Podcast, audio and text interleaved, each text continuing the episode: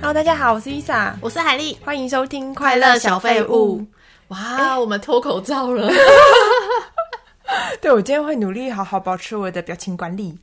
我觉得我今天应该会咬字很咬字 咬马上因为我们上次就是在研究说，我们的口齿不清，一定就是因为盖戴口罩的盖关系。盖什么？好，我们现在戴回来 好了。 我觉得跟口罩没有关系了。我就说我们太紧张，我们要放松，relax。啊我们很久没录音了， 对，那就是你说说为什么？因为我去打了疫苗，然后又出去玩，所以真的是很久。我觉得现在有点生疏。我觉得你必须跟抖内我们的听众们道个歉。 I'm sorry。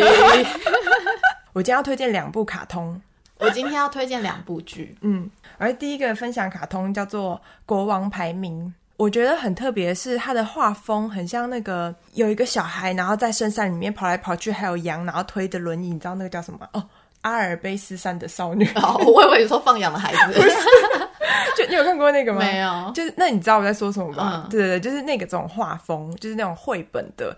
我觉得它还有另外一个特点是，它的男主角他是聋哑的。你应该哦没有看过一个卡通的男主角是又聋又哑，对不对？对啊，一般卡通男主角都是美少男，这哎、也也没有啦。然后富家子弟。对对对，或者是他一开始很弱，然后变强。对，然后他一开始聋哑的时候，我就想说他会不会后来就变强，因为都是这种套路嘛，就可能一开始很弱小，后来因为什么启发了，他就变很强大。就我朋友说没有，他就是从头到尾都是这样子。 对啊，然后里面那些他周围的人都用手语跟他沟通，我觉得很酷哎、那你看完有也会手语了吗？当然没有，它就是一部分而已。我就觉得很现在的动画都很不一样了，它是漫画改编。哦，对，然后他的故事内容就在说，呃，他的世界是每一个国家的国王都有排名，依照他们的强度能力。嗯，然后这个主角他就是要继承王位的王子，可是他聋哑，就都被大家瞧不起。嗯，就是伙伴帮助他一起成长的故事，应该是这样。哦，是还蛮励志的。我觉得是蛮疗愈的，因为那个主角他不是不会讲话嘛，然后里面就是会这样子，嗯啊，然后就很可 爱，就很适合配饭啦，是好笑的吗？是疗愈路线。哦，对轻松小品。对对对对，那你你的剧嘞？那我先推一部日剧好了。好，我最近在看一部日剧，它也是漫画改编的，它叫做《只是在结婚申请书上盖个章而已》。好长啊， 跟那个之前虽然可耻什么，但逃避那个蛮像的。它是同一个导演跟制作人，哦，制作人制作人， 他是同一个。我好像不能太刻意，因为太刻意我真的会又忘记那 个我觉得准你还是确戴口罩好 了。然后我看这一部片是因为我觉得女主长得很日系，啊废话，她 是日本人，很日系。你是不是太久没有录音 不了？是因为我觉得有一些日本人他长得很不像日本人，那你的日系是指什么意思？大概就是有点像小眼睛邻家女孩，哦。无害无害的那种感觉。那你觉得很日系的代表谁？北川景子很不日系吧还？有宫崎葵啊，宫崎葵嗯，就是那种邻家女孩的可爱路线，我会觉得这女生长得很日系。哦，我就我是因为看了森林系感觉。对对对对对，然后我是因为这个女主角才先看了，因为现在日剧我们不是都看不懂新人是谁嘛，都不认识。嗯，看了之后才知道她是深田斗真的老婆。你知道深、哦深田斗真吗？听过，就是杰尼斯后面嗯那个比较小孩子系列的、嗯这部戏，其实就是在讲男主角他为了能够可以一直默默喜欢着他爱的那个人，嗯，但又不被家里或他朋友去询问他为什么不交女朋友跟不结婚这种舆论压力，嗯，而随便找一个人结婚，他就找上了女主角，刚好女主缺钱，他可以借她钱，所以他们等于是一个形式上的假结婚。哦，所以我在看第一集的时候，我会一直去猜测他到底喜欢谁，嗯，为什么会想要随便结婚而不跟那个人在一起？对啊，为什么不能在一起？我一直在想说，会不会他是 gay，喜欢男生，嗯还是他喜欢自己的哥哥或者姐姐。之类的，就乱伦，呃或对对是对就是因为你知道，日本其实对于 gay 这个同同性恋好像也接受度没那么高，嗯嗯嗯，对所以有点压抑嘛。会会压抑，所以我在想说有没有可能是这样，所以女主角也在戏里面的时候嗯也会一直去猜测说。你到底是喜欢谁？为什么你要要愿意跟我假结婚，而都不不去追求你真正爱的那个人，哦嗯，然后就一直看着那些故事发展，我觉得蛮好看的，那蛮有趣的这个题其材。实还不错啊那，好笑吗？蛮好笑的，哦因为那可以，女主角跟男主角他们并不是因为互相喜欢在一起，对所以他们的生活中有很多摩擦，嗯很好笑。嗯嗯，我觉得男主角不丑，但是女主角很更可爱，所以可以看哦女主角。嗯，然你后去觉看这得部片可能可以超过《月薪娇妻》吗？啊，可是月薪娇妻的女主角太厉害了，对哦、新垣结衣是女神，无法那个突无破。法突破，但是对这个女主角我觉得也是蛮可爱的。好但是男主角有比月薪娇妻的男主角好看，哦，新演员，嗯嗯，这样可以接受。算人家都娶到女 神了，好励志的故 事，对，长相不是很重要。对，反正这部戏我蛮推的。我另外推荐的一个卡通是怀旧系列，你知道有一个卡通叫做《天才宝贝》吗？哦，我知道，我竟然有看呢、因为他哥哥很帅啊，对啊， 我们第一次在这个动漫的话题上面有了共鸣，有了连我线。太感动了。那你是看卡通吗？卡通啊，那个宝贝眼睛超大，很可爱。哦哎、我觉得你的记性比我好哎、而且我还记得他脸颊这边肉很的，肉对很可很想捏他。爱重点是他哥哥很帅，对，因为我几乎全忘了，我只记得我有看过，然后我朋友就推荐我，我就从第一集开始。就是重新回顾哦，我觉得每一集都很能哭哎，就是很温馨，然后又好笑啊！以前的卡通真的是故事好，然后剧情佳，就是人设又棒。我觉得里面很可爱的部分是弟弟在幼稚园，然后他有另外两个女生很喜欢他，然后另外两个两个女生就是还小，但是都会一直争奇斗艳，一直想要得到小石的。那个芳心，然后又有点小大人，哥哥们就会告诉他们的妹妹说：如果你要得到小石的芳心的话，你就要先得到拓野，就是他哥哥的喜欢，你这样才诶会这成功。这个名字真的是好耳熟哦，突然唤唤起我的回忆，因为弟真的弟就是叫小石，对对、啊好可爱哦。边吃饭边看，然后一直笑出来。我妈还说你在看什么，然后我就觉得有点丢脸，说哦在看卡通。 哎，但大家还是不知道这个故事内容是什么。哦，故事内容就是有一个家庭，最小的小孩三岁，哥哥是十岁左右。然后在这个时候，他妈妈就很不幸的去世了。对，然后所以就是爸爸单独抚养他们两个儿子长大。然后哥哥是一个很有爱，重点是颜值非常高的有为青年。他的呃那个弟弟就是也很可爱，但很爱哭。对，一开始前几集小石不会讲话，然后就觉得哦小石好烦哦，很讨厌，因为他。内容真的很写实，就不是那种只有疗愈的部分。比如说，你要怎么教育小孩啊？啊，你的小孩就一直哭，该怎么办？嗯，嗯，然后哥哥就也很挣扎，然后觉得哦，好好哭哦。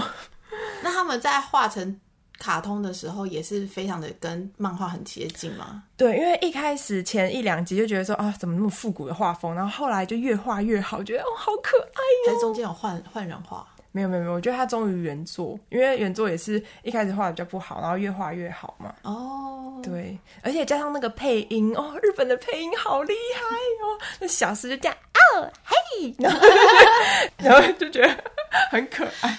对，建议你可以重温一下。好，因为真的是蛮有共鸣的。对啊，好难得哦，我们第一次可以聊这么久。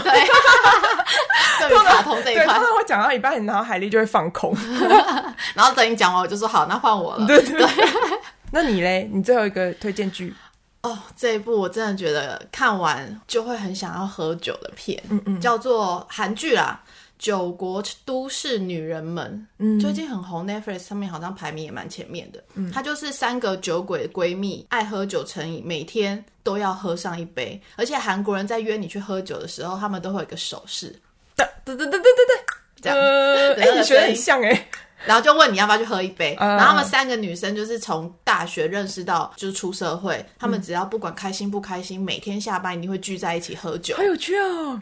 你看他们喝酒再配下酒菜，你就会觉得天呐，人生就是要这样过，而且就是只跟几个好闺蜜，哦嗯，喝完喝醉，她们也会断片，嗯，她们她们断好片之适后。合你看哦。对，很适合。他们断片之后，有两个女生住在一起，她们就是怎样爬都会爬回家。在这部戏里面，你可以看到很多韩国的下酒菜，我竟然没 吃过，因为我以为韩国可能就只有烤肉啊，或者是什么什么汤类之类的。我听说那个章鱼很好吃，对他们又好想吃章吃看鱼，哦，还有鸡爪，就是我还有在那个什么牛肠，不是对吗牛烤肠牛肠，对牛肠锅好想吃哦，而且他们三个女生可以喝二十几瓶烧酒、欸。我觉得下酒菜真的很重要，我也是喝酒一定要配吃的，哎、我知道，对啊我好像干还好喝真的很难呢、干喝要自然嗨的人才可以一直干喝。干喝就是要我憋看气我可以喝，我可以干喝不配东西， 哦，因为你当水喝啊，嗯， 而且你还可以看到他们在里面喝酒的技巧跟发酒疯。你知道喝酒有技巧吗？嗯什么？嗯因为在韩国喝酒有很多花式，比如说杯子排开来，然后上面再放小杯的那个下杯，嗯，筷子一敲，全部 嘚嘚嘚嘚嘚然后哦掉下去，嗯掉下去，嗯、然后或者是什么转手开瓶啊，哦还是之类很的，帅哎、我们可以练习一下。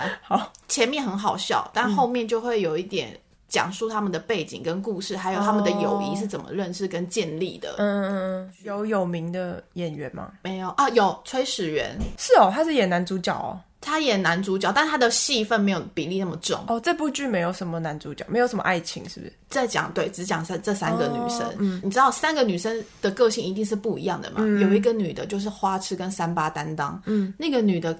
跟她以前我看过她演的片，完全形象哦反转，超好演技笑，很好超好的。嗯然后好拍完这一季之后，好像听说大获好评，导演说要再拍第二季。嗯，你看完就会觉得人生也需要这些朋友，你就会找我去 喝酒，然后再去喝到断片那之类的。为什么你没有约我去喝酒啊？还是我们在你家喝到断片？ 反正在你家喝到断片就直接睡这样。我觉得在家里会比较安 全。对，但是他们就是固定去一间店喝，嗯，所以我觉得这部戏真的是很推，看完会很疗愈。好，我们要进入主题。好，我今天就是担任一个主持人的身份。因为上次我讲我的澳洲的游学经验谈，这次换海丽讲，因为她去过很多很厉害、很神秘的国家旅游，都是一般人可能比较难去到的地方。嗯，今天要讲非洲，那我在写这笔记的时候有点辛苦，因为我去非洲已经是五六年前了。嗯，哎，应该说每年都会有， 一段记忆会流失。对，会流失一些。 你讲这个话就是要接这个啊。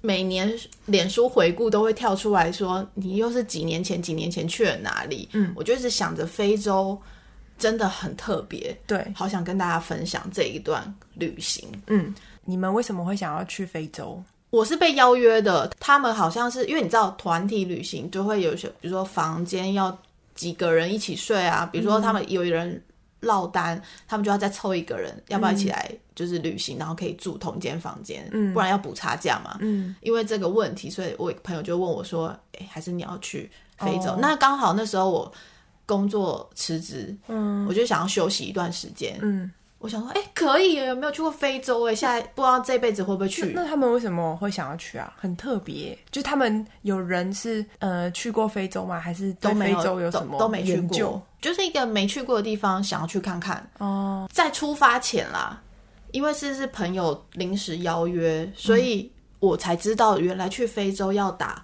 黄热病疫苗。哦，还要打疫苗才可以去哦。，对，那你知道黄热病是什么吗？我以为你会问，那我就做了功课，想说跟大家分享一下。不知道。黄热病就是如果你被蚊子叮咬传播的话，你的症状会发烧跟战斗，还有头痛跟肌肉痛。所以为了防止你去那些国家在旅行途中发生这样的事情，所以你最好先打疫苗。嗯，然后你会收到一张黄皮书，就是一张纸，就确定你有打了疫苗，你才能入境非洲。打完以后要隔多久吗？呃，大概一个礼拜，但是你出发前打完那个疫苗，你还要吃疟疾的药，嗯，那疟疾的药是自费。那时候我是选择嗯美国哦的奎宁，要吃多久？它一周要吃一颗，那你要算你去整趟旅程的时间，哦你每周都要吃，然后你是出发前一周也要吃，哦，嗯然后那一颗药要一百五十六块，我大概买了 你记七颗吧，还你八颗，记价钱记得还蛮清楚的。哦，因为那个收据我留着，所以我我好像拿了八颗还七颗，我忘了。反正那时候我记得我是去医院打完疫苗加买这个药，我付了九千多块， 为什么疫苗这么贵吗？很贵。那那所以你去了多久？总共一个月？对，快一个月。但是黄热病疫苗虽然打完你觉得很贵，但它是终身有效的，哦，所以你可以多多去几次非 洲，你就回本了。疫苗书我都还留着，嗯，除了你知道，除了去非洲要打这个，还要去哪一些国家？好像有一些南美洲就是比较落后的国家，哦，哎、我真的不知道哎、要是我们没有录这个，我可能一辈子都不会听讲这 些。对，因为我也差点忘了我有去打疫苗，因为你再过几年就会全忘了。啊对， 我以为非洲就是买机票去就可以了，结果不是，因为它也是要签证，跟我后来才知道要疫苗这件事，嗯，签证要另外办吗？要另外办。因为非洲就跟比如说人家来我们亚洲，亚洲有很多个国家，我们去非洲也是去了很多个国家，你每入境一个国家都要办签证。什么意思？非洲不就一个国家吗？亚洲只有一个国家吗？你这样换算，对对对啊！ 你懂了吗？哦你懂人吗？我觉得我刚 这这段好蠢，我帮我剪掉。不行，我要放进 去，因为大家一定也会有这种迷，就是那那你讲几个非洲国家？你说啊。比如说东非、赞比亚、肯亚，哦他们都是不一样的国家。应该说，我一开始也以为非洲就是一个国家，我以前也是这样子，是嗯哦因为我们同温层啊，真真的去了之后才发现，哦，原来真的是很多国家哦，亚洲也不是只有一个国家，我才就是觉嗯得、哦，原来是这样，只是他们都集中在那一个区块，哦我们会以为他们就是一个国 很家，近是不是？很近，就是一个国家的范围很小，也没有很小，但是在整个地图上来看，你很像就是粘在一个中国大陆里面，但它是很多个国家。哦懂？不是像比如说亚洲，比如说台湾、日本、韩国，有我们是隔有海的哦嗯隔海，他们是没有隔海，所以我们都会误认这是正常像的。中国跟俄罗斯的意思。对对对对对对对，所以其实大家不要觉得好像很蠢，因为好我我觉得们好真的愚不蠢知道。 然后我还带了防蚊液，因为听说那边很多蚊虫叮咬，要预防登革热哦登革热。嗯，对我都没有用到，因为我都穿长袖长裤嘛。嗯但我非常不建议你去，因为你是一个很容易被蚊子叮咬我跟的人。你讲，我穿长袖长裤也一样会被叮。嗯嗯，你的体质啊，所以那边蚊虫是真的蛮多的。嗯，那因为我是去了东非、南非跟西非，嗯，一次跑太多国家真的蛮麻烦的。嗯，然后又再加上签证是用特级件，哦，比较贵我那时候、哦、我记得最贵的，印象最深刻、最贵的是西非的纳米比亚，嗯，特级件四万块，光签证那一个国家我就花了四万。嗯，所以你要不要讲一下你总共去了几个国家？四个，哦，东非去了两个，南非，然后西非就是纳米比亚。嗯，东非的环境会比较落后，所以我们等于是先从落后的国家，然后再去到先进的国家的感觉。哎、我记得那时候飞了很久，多久？二十二个小时，嗯，到达了第一站是东非的赞比亚。我以为我们要去看动物大迁徙，嗯，但错过那个时间。动物大迁徙好像是每年的七八月吧，嗯，就是说动物它们自己会移动。嗯，就是在旁边看他们整批，他们要迁徙到别的地方，嗯，哎、你们几个人去啊？蛮多的耶，六七个吧。哦，就是一个小团的意思。我们就算对自己一个小团，所然后以你我们是自由行，自由行，但是我们在当地有请一个华人导游，然后他会帮我们安排车接送，还有安排我们的行程。因为到当地你真的不知道用什么交通工具，嗯，你真的要包车，嗯，他们没有什么地铁还什么的，嗯，所以那个导游是包含你们整个一个月的行程吗？还是有换？呃，只有在东非的时候是这个导游，然后我们换到南非又是别的地。又是地陪别的嗯哦，嗯所以你们每个地、每个国家，你们都找一个当地的导游，对然后帮你们处理车车子、呃交通交通还有住宿，他会帮我们订好。因为嗯哇自由行要怎么定啊？好难哦。超难的，因为大家都是跟团去，嗯如果有去非洲的人都是跟团，那你们怎么没有考虑跟团？团他们就是有固定的那些行程，嗯但是不一定会包含我们想要去的地方。嗯，我们就决定那拆开来，我们宁愿花贵一点的钱，嗯，但是我们可以去到我们想去的。嗯，到当地，因为我们先去东非，它是比较落后，它没有柏油路，它全部都是有点像黄土那种沙嗯沙子，然后你看得到动物就在路上走，很多行人也没有鞋子，他们都是赤脚在哇哦，嗯陆好地上。震撼哦！对，真的是很你震撼、们走在路欸上没有被抢劫或者是我们怎样有吗车子，哦，嗯移动都坐车哦、我们移动都坐车，没有，因为他们当地没有交通工具啊，嗯，没有地铁什么的，那大家都走路吗？其他人他们都是他们移动都是走路，嗯，你要看他们就是头上都顶着很大的个篮子，他们就是哇哦嗯，可能就是反正就感觉他们就走很多路的人，然后小孩啊、大人都没有鞋子穿，我就觉得天哪！因为对于我们就是比较先进的地方，会觉得很震撼，嗯，很不可思议。我们就是在一路上，我就看到很多跟我在台湾看不到的景色，我就觉得哇，很特别。但是我们车子一来接之后，我们就是直接坐船去。上次我说去国家森林公园，我们那天住宿是安排在那边，嗯，但是到国家森林公园之前，我们要先坐船渡过一个河，才能到那个住宿的点。然后在那个河的在行经的中间，我看到了鳄鱼就在我们旁边游来游去，还有犀牛。我后来才知道嗯是小船吗？是小船，大概只能载个十、十几二十个人吧，哦很容易翻掉的那种。嗯我才知道犀牛原来这么凶哎、因为我们在行经犀牛旁边的时候，嗯，他们都不会理我们，我们不知道下面还有一只犀牛潜在河里面，嗯，它突然站起来的时候，我们的船。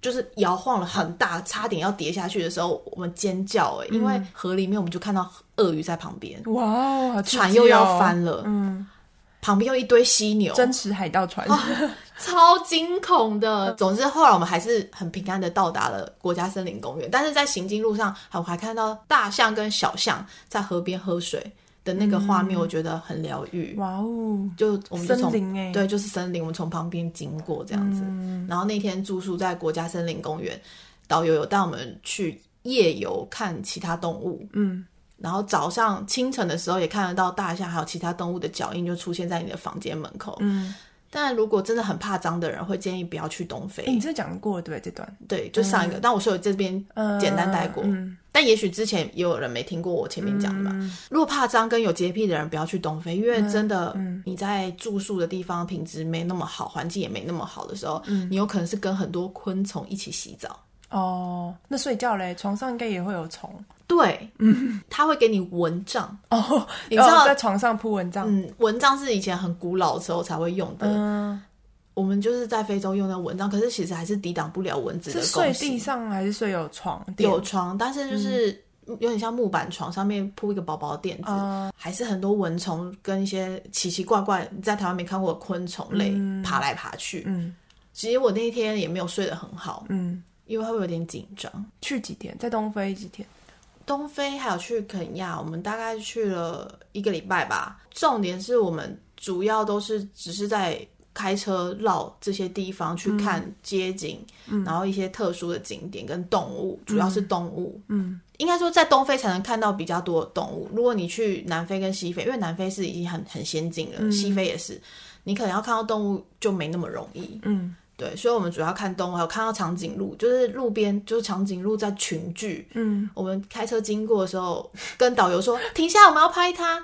三只长颈鹿往我们的镜头看的那个画面，我觉得太美了。怎么？拍得到？他们很高哎，你在车子里怎么拍得到？他们有一点距离，又下很车拍吗嗯又很近。我们有下车啊，然后他们就看我们的镜头，我们就拍到长颈鹿在群居，还有在喝水什么的，我觉得很妙。还有羚羊，嗯，羚羊超多只，就是各式各样的动物，你看了很多种，你就会觉得哇，其实大自然真的是跟我们想象的不太一样。就是因为我们生活上不会接触到这么多动物，嗯嗯嗯我会觉得我们应该要跟他们共存，而不是要捕杀他们之类的。嗯嗯嗯嗯，对，我想要知道，在非洲猎捕这些动物是违法的吧？因为你看很多野生动物嘛，对不对？他们有规定说不可以，就是杀它们嘛。有些国家是违法，有些是合法。哦那有些国家违法的，嗯但是却有私人营业的一个森林，嗯，他就是自己猎捕了一些动物，放在他的森林园区里面，哦供别人去猎杀。但是如果你在外面看到，你不能攻击它。对，嗯，对对对嗯对，这样才合理嘛，对不对？嗯对啊，不然他们怎么可能在外面生存？嗯。然后你们就去玩站什么的，赞比亚，我直接讲我印象深刻好了，因为其实中间我有点有一点忘 了， 我真的怎么想什么都想不起来。我直接讲这段旅程特殊的地点。好，第二个特别的点景点是哪里？我印象最深刻就是西非的纳米比亚，我觉得超美。如果你们有计划要去非洲，一定要安排这个地点。纳米比亚很有名，你有听过吗？有啊，它有点像是，我来到 L A 的感觉就是好弱，一下变好弱。不会啊，因为你在东非，如果我现在在东非都是落后的地方，我到了西非一一下飞机就觉得天啊，我好像来到美国，就是很先进。嗯路上很多欧美的背包客， 嗯，后来才知道哦，原来这个地方是欧美旅客的观光胜嗯地。然后那时候。布莱德比特跟裘丽他们蜜月也是选择纳米比亚，哦嗯，那我觉得很特别的是，他们有欧洲等级的旅馆跟美食，因为他们被德国殖民过，嗯，所以他们有很多还蛮好吃的食物，嗯跟东非不一样。因为我在东非吃不到什么东西，我哎后来你在都吃，东非吃什么啊？我们叫喜喜瑞尔嘛，哦就是那种麦片。只吃那个配牛奶跟一些面包，哦，还有一些沙拉，可是也有一些肉啦，嗯但是都不是我们平常在台湾会吃得惯的东西。哦，你们吃的应该不是当地吃的东西，那当地人应该吃什么？我不知道。我想说你们是不是有吃当地人会吃的肉啊，什么肉？羚羊肉哦，好吃吗？还蛮就嫩羊的。肉，嗯，但是到了西非，真的是吃到很多，你会觉得好，也许跟台湾比，会真的觉得这东西没什么。可是你有嗯时候从东非到西非，你会觉得天呐，这真的是美食天堂的那种概念。嗯嗯嗯。西非你也可以开始有看得到酒吧，然后饭店住的很高级，就有点像去到北欧的那种感觉。到西非，我有一种先苦后甘的 feel，那东非到西非也是陆地嘛，对不对？但是是要坐飞机的，哦，要坐飞机的，就像如果哦你看越过一个大森林之类的那种，越过很多个沙漠，哦，嗯还有很多个国家，你就把它想着中国大陆里面，你从北京飞到四川，嗯，你坐火车很远，但是你坐哦飞机就是很快之类的、嗯这种概念。你如果想要在纳米比亚吃各种野味是合法的，嗯，那种野味就是有点像是动物的肉，嗯，有些地方不合法，但是纳米比亚是合法比的，如说斑好可怕马，嗯嗯嗯，类似这哦种斑马，哦，比较特别的特别的动物哦嗯你都可以吃，对。那他们都是烹饪过，所以我也不知道我吃到什么肉，都是吃完之后他们才说那是什么嗯肉，哦我才敢，不然一开始讲真了的是我真的会有点害怕。哦对对对，嗯，有一个很特别的一幕是我们还有抱游艇出海的时候，有一个海豹，它是从海里面出现，它好像游累了，它在我们那个要上船后面的一个。阶梯，它很像在搭顺风车的感觉，就趴在那边被海浪这样打，跟我们一起走了很大一长段路之后，他觉得他真的很累，他从那个缝缝爬上我们的船，到我们的船的那个台面上，在那边休息，就跟着我们一起回到岸边。嗯嗯，我觉得蛮可爱的。我们就在游艇上跟那些动物合照，还有一些海鸥啊，也会停在我们的船上面。就是出海完之后。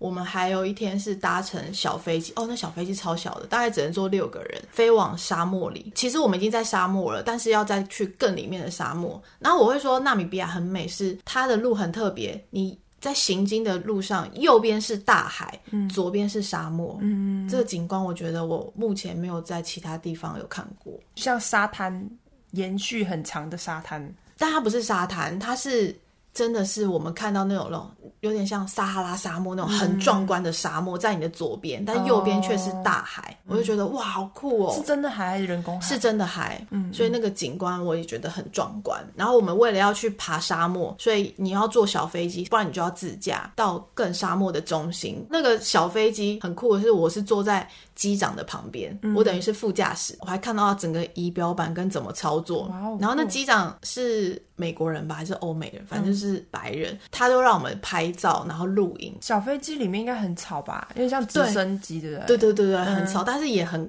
可怕，因为我第一次坐那么小的对啊，飞好机，恐怖哦！会有一种有风你就会有点晃的那嗯种感觉。在行进的路上，全部都是沙漠，你往下看全部都是沙哇哦漠，酷哦没有任何陆地，也没有树，没有树，嗯就是光秃秃的那种。你们有要穿那个安全的那个？没有，它又不是在海里面要穿救生衣我，觉得就是搞不好会啊，突然就把你放下去。放下去那应该穿降落伞 吧？对对对，没有，他没有让我们穿，可能就是掉下去就是大家一 就算了起就算了， 然后有有一个人反正类也掉下去，也找不到，在沙好漠像里也是 哦。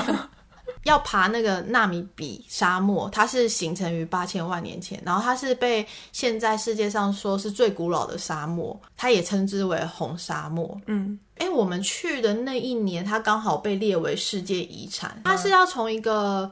国家森林公园里面进去它的入口，它就是让观光客去爬，爬沙漠感觉很无聊哎、因为旁边都没有东西，不是吗？旁边没有东西然，后而且你踩一步会往后滑，，对，会往下陷，所以我们是拖着鞋子光脚爬，哦，不会很烫吗？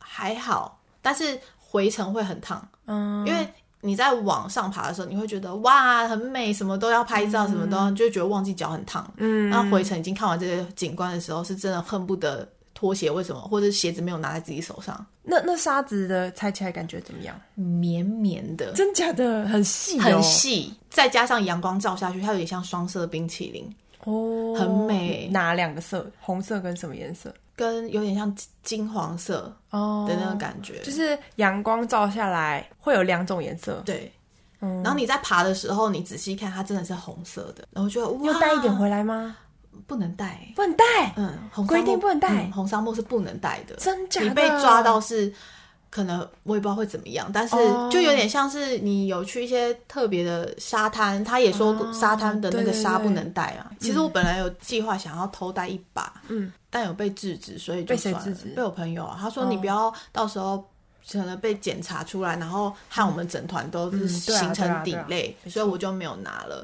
然后我还有一天是在沙漠里面看日出，嗯，我们大概三点还四点就有车来接，我的行李就被落在沙漠的正中心，因为那边没没有路灯嘛。嗯，他们凌晨哎四点来接的时候，全部天都还是暗的。哦，我们根本就是拿着手机的手电筒为，什么要带着行李移动？因为我们去了二十多天，我们把行李放在西非的饭店比较好豪华的饭店里嘛，我们只有带随身行李两、到三天的份，嗯，因为你坐小飞机，它没有可以让你放行李的空间，嗯，你只能带随身包或是背包，嗯，所以我就带了一个手提袋，里面有化妆品、还衣服什么的。大家在集合的时候，大家都说，哎、行李就放在这一块，反正等一下那个来接我们的人，他会帮我们把行李放在车子里，他就忘了拿我那一袋，因为我那一嗯袋有点小，然后又塞在边边，嗯，天又很黑，他就忘了。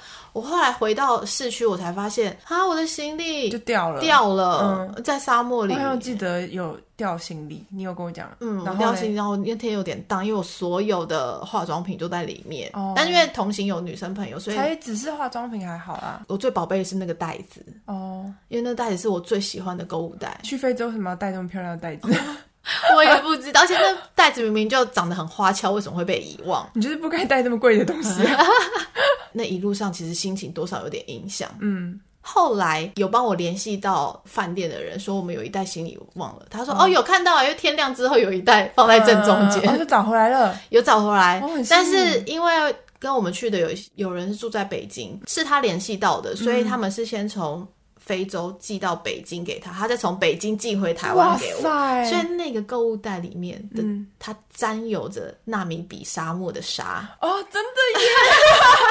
可是寄的路程他没有清干净吗？抖干净啊！没有啊，就是你打开真的有沙在里面，就有啊，有红红的，因为我那个袋子是拉链嘛，可是我其实袋子没有拉紧。这一趟旅行最划算的是那个购物袋觉，得而且我已经回到台湾 了，那个购物袋大概流浪了一个多月才回来，等于他他在非洲玩了两个月，嗯，我在非洲只玩一个月，我觉得你拿得回来真是奇迹。得真的是奇迹。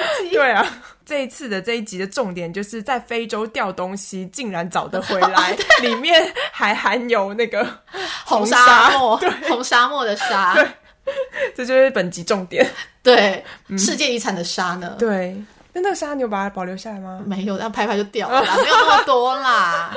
只是我觉得有点可惜，是我没有办法收集到非洲的星巴克。嗯，因为我平常有在收集星巴克世界各地星巴克的杯子的习惯，嗯，非洲那时候是没有星巴克的，嗯，不管东非、南非、西非，我问问遍导游，是哦他说因为非洲就是产豆子，嗯，星巴克进来这边其实是营业不下去的，哦是我后来回回国之后没多久才有第一间星巴克入驻，嗯，但是他们入驻的规则是他们的价钱有比其他地低区呀、啊，一定要对，低呀、啊。嗯很低，可能你五六十块就可以买到一杯星巴克。所以那边有产豆子的话，咖啡很好喝吗？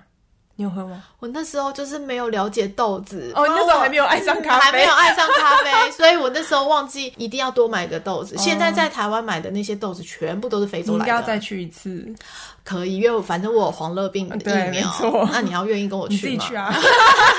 我觉得你这趟旅行不够亲民，你应该要去一个跟团的那种。其实我有朋友也分享，他是跟团，但是他嗯是去看动物大迁徙，就是只在肯亚，嗯，那一团好像是去十十到十二天吧，嗯嗯，旅费就要二三十万。那你花了多少？我忘了，我只记得就是签证很贵，嗯，就是可以再去一次，嗯，我很推荐啊。如果你再去一次，你会想要去哪里？我下一次会想要去北非，哦，埃及，嗯，对，我也想去埃及诶。但我那时候我们避开埃及，是因为你知道那个那个什么 IS，对，我们很怕他们会攻击一些观光客，因为大家都要去看金字塔嘛。嗯对啊，所以金字塔，呃，他们都要去看金字精致的茶哦，精致哦， 他也是蛮精致的。啊，我有朋友是有去看了金字塔，他说很壮观人生一定要去看一次，我也觉得因为他真的，他说他非常怀疑是外星人盖的。哦，去了以后会相信有外星人。对，他嗯说你看它里面的那些建筑跟那个高度，嗯，不只是外面的高度，它里面还有。他说那个不像是一般人盖得出来，一般人一般人，嗯嗯嗯，一般人为什么要笑？ 哦，一般人蛮好笑的。一般人为什么很好笑？我们不就一般人吗？没有，哎还还有其他人、有啊，外星人啊，没有我笑的点就是，一般人感觉就是还有分很多其他人。有外星人呐、 我们刚刚不就在讲外星人吗？所以非洲的话是去看金字塔，跟再去一次纳米比亚、嗯，北非，北非跟遗憾西非就可以了。嗯嗯嗯，我跟你说，结论就是跟你上一集讲澳洲的结论一样，怎样？钱可以再赚，人生只有一次，想去非洲就赶快 去。好，今天谢谢海丽的分享。大家还想要听什么旅游的主题的话，欢迎留言给我们。那我们下周再见喽，拜拜，拜拜拜。